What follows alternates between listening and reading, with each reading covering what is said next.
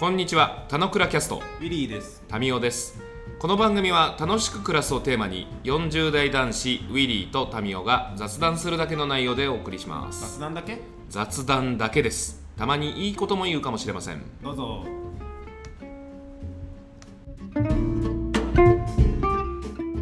はい、おはようございます。はい、おはようございます。あれですね、今日はもうめちゃくちゃいい天気な感じです。本当、なんかタミーの顔は心なしか明るい顔が、明るいとか赤い気がする。いや、これね、聞いて、おうもうさ、こんなスペシャルな日に本当申し訳ないんだけどさ、俺めっちゃ鼻声じゃない？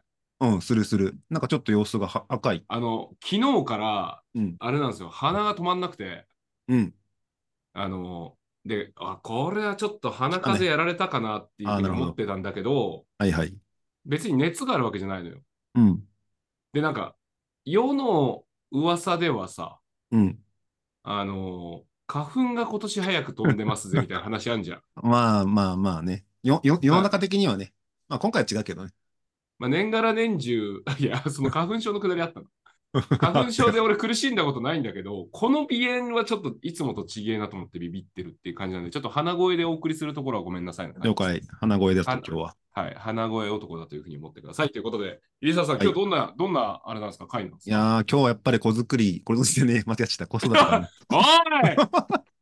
お前、一年のテーマ無視してんじゃねえかよ。一年のテーマがすごい、すすごいテーマだよね。はい、今日はじゃあ、子作り。朝から子作りについて喋れるか、ボケ子育て以上のなんかお、なんつうんだろう、あの、個人的なテーマでちょっとあれですけど、はい、そんなことないです。今日は、はい、またゲスト会です。あ、じゃあ、ゲストの方に子作りについて。そうそうそうそう。かなり かなりあれですね。あの、P なしのやつですね。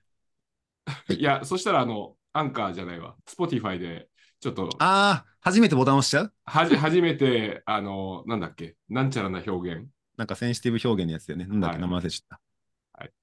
ということで、じゃあ今日、今日のゲスト、この方、自己紹介を、あの、公共の、えー配信に載せて問題ない程度で、あの、お話しいただければです。おはようございます。えー、マスおはようございますケンと申します。おマスケン、マスケンさんマスケン。サンバありがとうございます。もう絶対言われるやつ。100%ね、100%。俺100%直近で、ま、マツケンサンバマジリアルでこうちょ見たから、なおさらリアリティあるっすあ。ちょっと待って、ごめん、自己紹介。いや、えマツケン、マツケンじゃないですね。マスケンですよね。マスケンさん。ねはい。はいでですね、おそらく、あの、田之倉キャストとしては初めての、はいポッドキャストでお二人を知って聞き始めたリスナーで、ゲストまで、あの、たどり着くことができたという男でございますす。ごい。すごい。そうですね。で、あの、簡単です。簡単に自己紹介だけいたしますと、はいあのー子作りで言うと、子供は3人いまして、えらい。真面目。子育て、子育てで言うと。子育てで言うと、あの3人いまして、ああのー、3, 3番目はですね、あの私、まあ、メーカー系のお会社員でして、結構こう、ち地方であったり、海外であったり、こう転勤だとか、単身赴任だとかをこうしてるようなあの男で、3番目は海外で生まれたっていうような感じで、えーはい、えーどこだったんですか、国は？あ国はあのアジアの方です。あなそこは濁すんですね。そこにいました。でもそれ国籍的なやつは日本なんですよね。あそうです。そこの国だと国籍は日本ですね。でももしアメリカとかで産んでたら、多分国籍選べるとか、選べるやつすげえはい。そんな感じで、ええもうございます。でですね、えーっとあ、あとあれですね、なんで田之倉キャストを知ったかというきっかけのところなんですけども、うんうんこれですね、あの私、えーっと、タスクシュートとかタスクシュート協会っていうのもやってましてで、まあそえこであのなんか聞いたことある。なんすか、それ？タスクシュート協会そ。れ後で出てくるからいいんじゃないの出てくるあ、そうなの？後で出てくる。出あてくる出てくる。失礼です。はい違う違う違う。なんでその仕込みみたいな話の進め方やめろよ、お前いやいや、あのもう今日話すことを一言一句もう原稿合わせしてあるから、あのね、あ、本当に。全然その通りにしねえから。もう子作りの話とかもこう言いますんでっつって、はい。嘘。いや、大丈夫。ウィリー、そんな起点聞かないから大丈夫。そうなんですよ。で、うさぼうさんですね。うさぼうさんきっかけで、あのおーなるほどこのポッドキャストを知ったというところです。うん。あいいで、すその界界隈の人は、そのひらがな4文字で名前をつけなきゃいけないみたいなルールがあるんですか、うさぼう、マスケンみたいな。全部ひらがなじゃないですか。あのー我々二人がちょっと特別かもしれないですね。はい。いや、ううちの入沢もウィリーってひらがなでウイリーなんで、ええ 表記上4文字ですよ。はいはい。ただ、あれですね、あの、ポッドキャストとか呼び名で言うと、やっぱこう、親しみやすいニックネームとか、そういうはいはいはいはい方が、あの、いわゆるこう、番組とか発信したり、こう、そういうコミュニティでやるには、語呂がいいのかなっていうのは思ってますね。はいはなるほど、なるほど、なるほど。はいすべて真面目に返してくれるっていう。あ、そうですね。いや、なんであれなんですよ。その、私、まあ、ポッドキャストがめちゃめちゃ好きだけど、全然できなかったっていうことで、うんうんたまたま、うさぼうさんのポッドキャストに、ちょっとゲストでお呼ばれして、はいはい。でももう準レギュラーって聞いてますよ。そうなんですよね。たまたはまお呼ばれしていったときに、こうやって撮ればいいんですよっていう、まさしくこの、あの、もう、ズームで会議入って、すぐ撮って、録音してっていうスタイルをご紹どっかで聞いて介いただきまして。る方ですね。どっかで聞いた。取って出しね。取って出しすれば。取って出し、はい取って出しするとね取って出しノー編集のやつね。はい連まあ、前後ろだけ切るけどな。伝統的なやつですね。で、まあ、私、その、まあ、昔からポッドキャストが好きで、それこそ、あの、仕事柄結構移動が多かったり、一人でいる時が多いので、そういう時に結構聞く機会が多かったんで、もう、ラジオとかポッドキャストって、例えば番宣とか、フォローだとか、編集するだとか、そういうのでもう頭がいっぱいになってて、やりたくてもできないというのが、うんうん。うさぼうさんのご紹介を受けて、あこれで撮れんのかと。で、実際にうさぼうさんのゲストの回で撮って実践しましたと。うんうん。で、そして、うさぼうさんはなんでこれやり方を教わったんですかというのをか聞いたら、田野倉キャストっていうのに出て、こういうふうに教わりましたと。すごい影響が、影響の輪が広がってる。はい。すげえ。サークルオブインフルエンス。はい。やばい。で、私、まあ、ポッドキャスター好きでもあって、じゃあ、ちょっとその回で、ゲスト回の2回目ですね、を、うん。まあ、クリックしましたら、エピソードがもう300とか400ってある番組が出てきまして、うんうん。なんだこの番組だと。うさぼうさんから田野倉を聞いたわけじゃないんですか？うさぼうさんから田野倉キャストのあのおあ話を聞いて、うてさぼうさんはいがゲストで出てる回をまず、あのそこが入りでした。はいはいはいはい。その入りが、あの、話数、話数がとんでもない、あの、はい回数目だったからビビったって話。まず、はい、それが23年の、えーっと1月とか2月で300いってまして、まあうんうんまず中身をきっと聞いて、あこれは面白いなと。で、この2人の嬉しいな。パーソナリティの方は、パーソナリティって呼んでくれるんですね。あもうそうなんですよ。あのそそういう意味なんで。パーソナリティの方たちで。はい。あの、もう、いわゆる私にとって今、画面の向こうとか、その、ラジオとか、そその向こうの、あの方たちなんで、それね、うさぼうさんもそういうノリで来ましたよ、紹介。うんそうなんですよ。これ多分、あの、リスナー気質というか、あのそういうもう入りになってしまってるんですよ。うんやべえな。で、ただ、このやっぱ、このつく、ただ、最初の入りは、作り方とかやり方を、どういう手法でやってるなっていうのも、あのーちょっとこう、研究したくてですね。うんうんで、じゃあ1回目ってどうなんだろうなと思って、一番古いエピソードにパーッと遡ったんですよね。はいはいはい。あの、で超短くてやべえやつですよね。しかもあれ、僕らのろ手探りのやつ録音ね。そう録音するって言ってないやつね。はい。はいもうあれにまた衝撃を受けまして、あのーこうやっぱ、結構今やっぱ、ポッドキャストとか流行ってきて、みんなある程度ちゃんととか、そのマイクを揃えたりとか、編集っていうのが、割とこう一般的な中で、この取って出しで、1回目が多分どっかなで、現場かなんかで、じゃあやってみるかみたいなノリで始まってるので、あ衝撃を受けまして、うん。そのまま出しちゃうっていうのはすごいですよね、しかもね。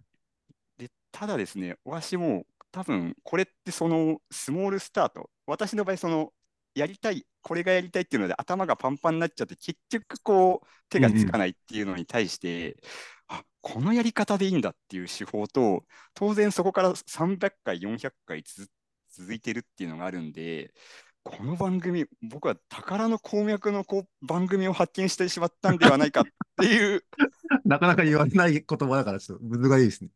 あ鷹の鉱脈だと。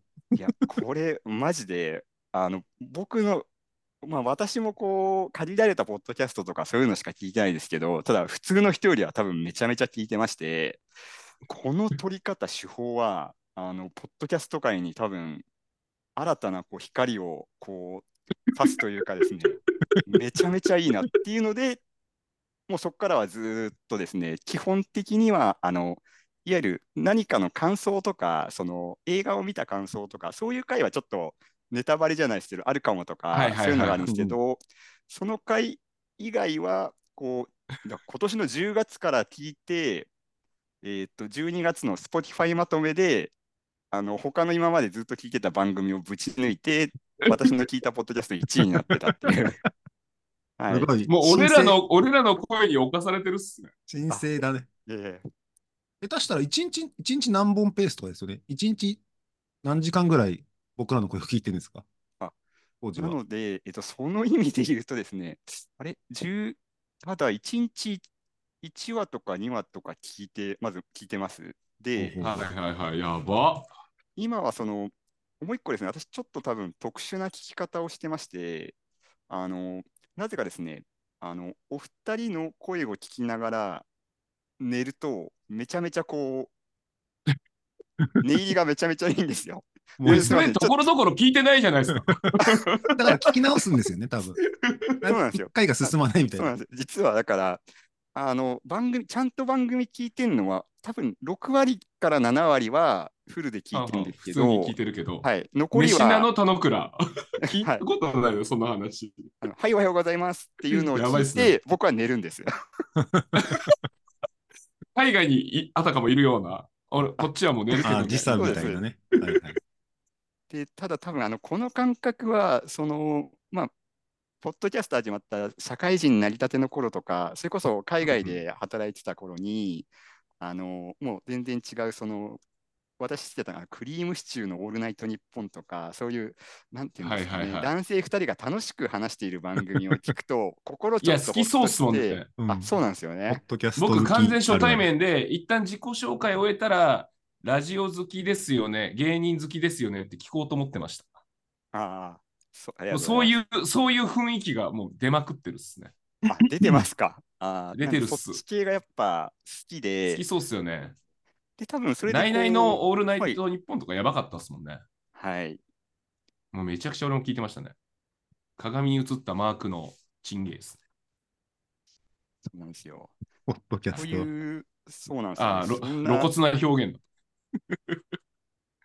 そんなですね、あの入り方でして、それを、あの X で、あの今年の1位は Spotify まとめはいはいはいはいはいの田野倉でしたっていうのがきっかけで、あの今回のちょっとゲストで声掛けにつながったっていう流れになります。うんで、それをうさぼうさんがピックしてくれてと。あれですよね。あの、ご自身で、なんか、ポッドキャスト撮ろうぜみたいな動きにはなってないんですか？その、はい、なってますね。なってるそうっすよねえ。えなので、もう、あの、田野倉キャストの孫番組が、あの、手法は田野倉キャストで、あの、やっておりまして、あの、そのタスクシュート協会というのが主催しているので、100日チャレンジっていう、こうあーはいはいはいはいがあるんですよね。で、あ、なので、私、このコミュニティに投稿してたり、そのコミュニティについて話をするっていうのなら、あの番組できるし、自分のまあ、こうタスクシュートいいなっていうのを広められるし、かつ、はい毎日の投稿を見てる人にこれならアクセスしてお話できるなと思って、それで番組を11月からですね。おお、早い。動くの早いっすね。早いうんありがとうございます。さすがっすね。いいっすね。そそうなんですよ。いや、もうこれはこんなんで、この手法、田野倉パッケージにもう基づいて。パッケージしてねっす。いや、でもし、てねっす。でも作る人が増えるのはそんな意図しなかったけど嬉しいですね。すごいすごい。でも、今11月からやって、だいたい毎週1回ぐらいでやってて、今14回目とかまで終えてるって感じなんで、そうですね、だいたい週1うんでもうやってるっていう感じですね。あの、入沢ゲストに呼んでくださいよ。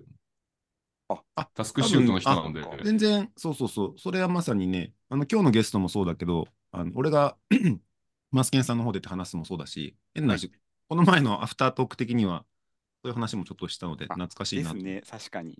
じゃあちょっとまたぜひ、あの、オファーさせていただきますので、よろしくお願いいたします。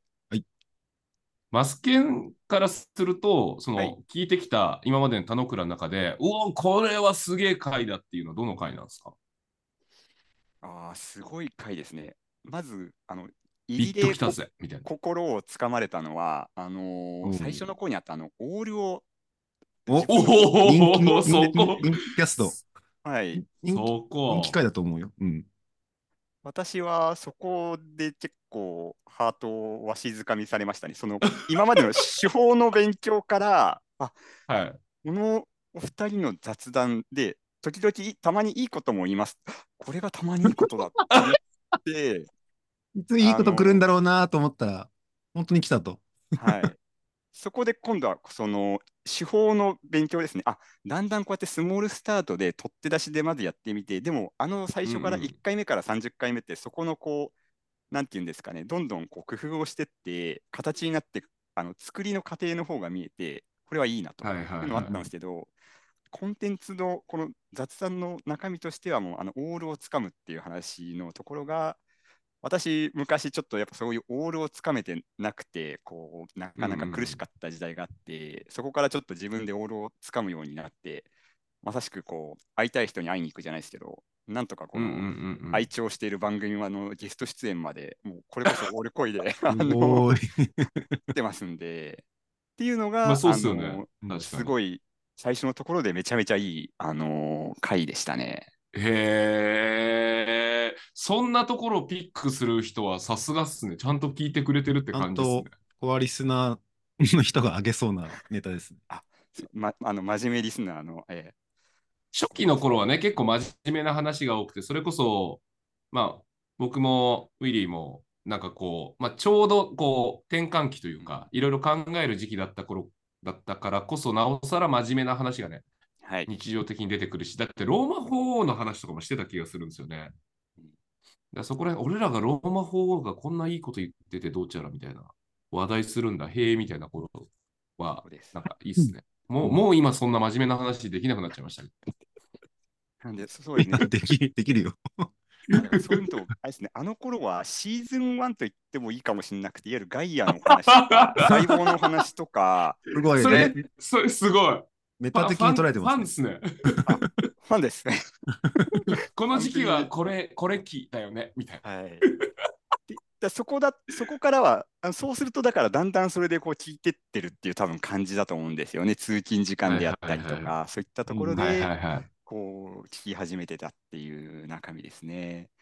で、あとはやはりあのコロナがあって、やはりそのコロナの転換点で、ポッドキャストを始めたっていう方々は、それがきっかけで巣ごもりになって始めたっていう方々多かったんですけど、うん。タノクラキャストのもう一個すごいなと思ったところは、あれ、コロナが起きる前で、お二人がこうそうっすね。自自発的に始めたんで、それってこう今ちょっとこう、ポッドキャストっていろいろこのアワードができたりだとか、あのうんうんうん。ラジオ局だとか、あのいろんな方が今うん。日本参入して、まあそれこそ Spotify もやったりして活発化してるんですけども、ある意味こう、その大きくなる黎明期のところですでにやってるっていうのは、めちゃめちゃ、なんていうんですかね、プレ僕の中では結構プレミアムな番組だなっていうところも あのあるんですよ。全全そこ体的に誰も評価しないです。全体的にしてむずがゆい感じですね。これは、これはですね、もっとあのーこれから、で、こんな、こういう手法でやってるんで、これは多分、このやり方で世の中ちょっと拾えたいなっていうのは、あの、タミさんが、なんかの回、一人喋りの回とかで、やっぱ、ポッドキャストみんなやればいいのにっていう、はいはい。ああ、いましたねえ。ーはいはいはいは。はいいすげえ。ちゃんと聞いてる。あ、もう、もうバッチリで。で、俺らが話したことも忘れてるのももしかしたら覚えてるかもしれないレベルです。あの、そうなんですよ。その、もうリスナーってこういう感じで、ちょっと、あの、距離が近すぎて、あの、非常に恥ずかしいこともあるんいやいやいや、面白いっすよ。新鮮っす。ただ、そのメッセージって、あの、ポッドキャスト界隈ですと、あの、どのアプリでも1位になったのは古典ラジオとかはいはいっていう、はいはい、あの古典やばいっすよね。はい。あれの、いわゆるホストというか、司会やられてる樋口さんという方も、はいはい人類みんなポッドキャストやればいいっていうような話をされたりあそうなんだへーあなんですよ。まあ、おんなおな同じことをおっしゃってるんですよ。うん。ブック代表。はい。あ、そうですね。副代表、株式会社樋口清則さん。はい。あ、そう。あの私古典ラジオの、あのコアリスナーでもあるんで、はい。うん。はいはいはい。古典やべえっすね。やばいっす。あとは、そのポッドキャストアワードっていうののが、えっ、と、2000、それこそコロナできた20年ぐらいに第1回目が主催されたんですよね。あの、うんうん日本放送とトイレだと Spotify がちゃんとかも協賛をしてっていうのでやって、まあ、その主催をやってる方も、なんで自分がそういうイベントを立ち上げてやったかっていうと、このポッドキャストって結局、こういう雑談が全部デジタルの、まあ、テクノロジーの発達によって、こう音のアーカイブで全部残るんですよね。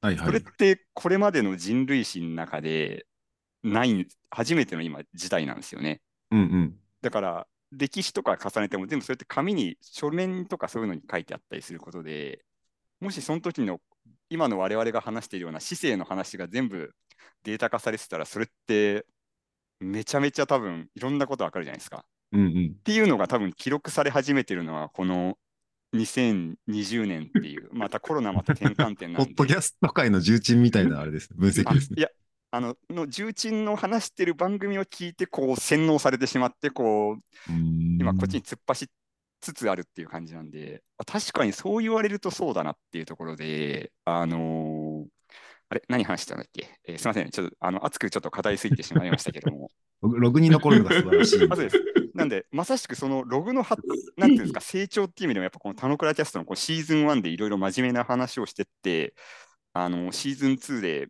あのこう日々のいろんなこう話にとか、あのウィリーさんの、あのなんていうんですかね、プライベートのお話だとか言ってって、それであれですよ、その年末やっぱ年始の、またこういろいろお互いで話し合って、あのどうやっていくかっていうのをこう模索していくっていうのとかは、マジで熱い。もうそこの転換も そこの転換で僕の中ではもう、これは激アツドキュメンタリーだなと思って、あの、直近会は面白かったですよね。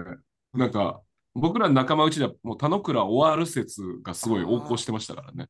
あの、そうですね、もし周りの方とかっていう、見ると多分そういう回に多分一般的には見えると思うんですけど、はい私はなんか、あ、私のだから見方がちょっと変わってるかもしれないですけど、これ、こうやって要は、ある意味こういう公共のところに載せるっていうのが、載せて話せるっていうのが、またポッドキャストのめちゃめちゃいいとこで、なるほど、なるほど。もうちょっと俯瞰的に見てるって感じですね。ですね。じ時代の転換をとして、その、はい。普通の、まあ、それこそ市政の人が、はい。あの、普通に自分らの雑談を、こう、配信に載せられる時代になってるという、その時代感を生きてるっていう、こう、マクロ的に見たこの感動みたいな。あ、でそれは多分おそらくね。幼き頃から、こう、深夜ラジオとか聞いて、うん。わかんないですけど、うん。なんか何度となくは、こう、はがきとか出してたと思うんですよ。そういう頃の自分が、あの、重なり、それって、なんか隔絶された世界との、こう、なんか、連絡というか、その距離感だったものが、民主、ある種民主化されたみたいなうん感覚を持ちつつ、自分もプレイヤーなのであるっていう自覚が芽生える。うんで、それって、まさしくオールをちゃんと手に持つことなのだという話に近いって感じですね。近いですね。で、もっと言うと、私、その、手が、聞いてはいたんですけど、はがきとかメッセージは出してなかったんですよね。うんそうなるほどいうのをやるようになったのが、それこそこの3年ぐらいなんですよね。俺の話にいいっすね。ずっと聞き続けてるじゃないですか。聞き続けているけど、行動ができなかったっていう感じですね。ああ、なるほど。面白い,、、はいいじゃないですか。なるほど。なんで、あのまあ、私もアラフォーなので、我々の世代ですと、2000年代初めでやっぱそういう発信とかやりたい人って、当然昔ははがき職人の方とかもいらっしゃいましたし、はいはいはいはい。あのテキストサイトだとか、ブログだとか、あのそういった SNS を使って発信するっていう多分やり方とかもあったと思うんですけども、私やっぱそこの発信っていうのは読んではいたけど、ずっと受け手っていうか、うんうん。聞くだけだったっていうところなんですよね。うんうんうん。でまあ受信側だったとねそうですね。それがやはり、あのそれこそその仕事の関係でこう海外に行って、いろいろこう自分でいろいろい今までし本当に知らない世界で生きなきゃいけなかっただとか、まあちょっとその中でいろいろあの考えると、あまあ、コロナが起きたりとかで、うんえーあったり、まあいろいろ思い悩んで、ちょっと転職したりなどもしまして、多分その中でこう徐々にオールを持つってこういうことやないかみたいなのを少しずつ学んでって、それこそ他のポッドキャストで好きな番組をポッドキャストでツイートするようにするとかっていうのを始めたら、うんうんまあ当然リスナーめっちゃ少ない番組とかでやってるんで、当然すぐあの反応いただいたり見つけてくれるんですか？はいはいあはい。全然見つかりますね。あれびっくりしました。あなんで、まあ、今回もそう見つかって、ここに至ってるんですけども、そういうのがあって、多分ちょっとずつ、あ、オールを持つか、まあ、オールを持つまでいかないですけど、ちょっとずつ一歩ずつ進んでって、まあ、今なんか、なんこういった形で、ちょっと自分なりに動けるようになったっていうので、な感じっすよね。なんかすごい印象、あの、楽しそうっすもんね。なんか楽しそうに暮らしてるんだろうなって雰囲気は伝わってくるっすよ。そうなんですよ。もうおっしゃる通りでございまして。もう日々楽しいぜみたいな。今日休み取って田之倉キャストに参加してるぜ楽しいぜみたいな。これは結構オールというかね、あの会社で休んじゃいけない空気感とかを全然打破してるから、その観点でもまさにオールを持ってる感じしますね。そうですね。で、まあ、あのーなんというのかな、あのーさ、2000年代とか、昔のやっぱ会社間とかだと、やっぱこれやんなきゃいけないとか、そういうのもあったりしましたけど、で、昔だったらそれは会社っていう大きな船があって、そこの俺の一員だから多分、それが、うん。なんていうんですかね、その時代の生き方だったんですけど、やっぱこの5年、10年でいろいろ変わっちゃって、大きな船じゃなくてみんなね、それぞれの小舟とかヨットみたいなので旅してくださいみたいな時代になってるんで、こうそこをうまく切り替えて、真面目にやりすぎちゃうともう大きな船で沈んじゃうんで、うん。まあ本当小さな船でヨットとかでた時にはこう風受けて進んだり、時には自分で持ったりとかっていう風にしないと、なんかどこ行ってるか分かんなくなっちゃうなっていうので、なんとかこう、こうにか、あのーそれこそ私の場合だと、タスクシュートでああいう記録つけてるのがある意味公開日誌みたいなイメージで、日々こう暮らしてるみたいな感じですかね。いいっすね。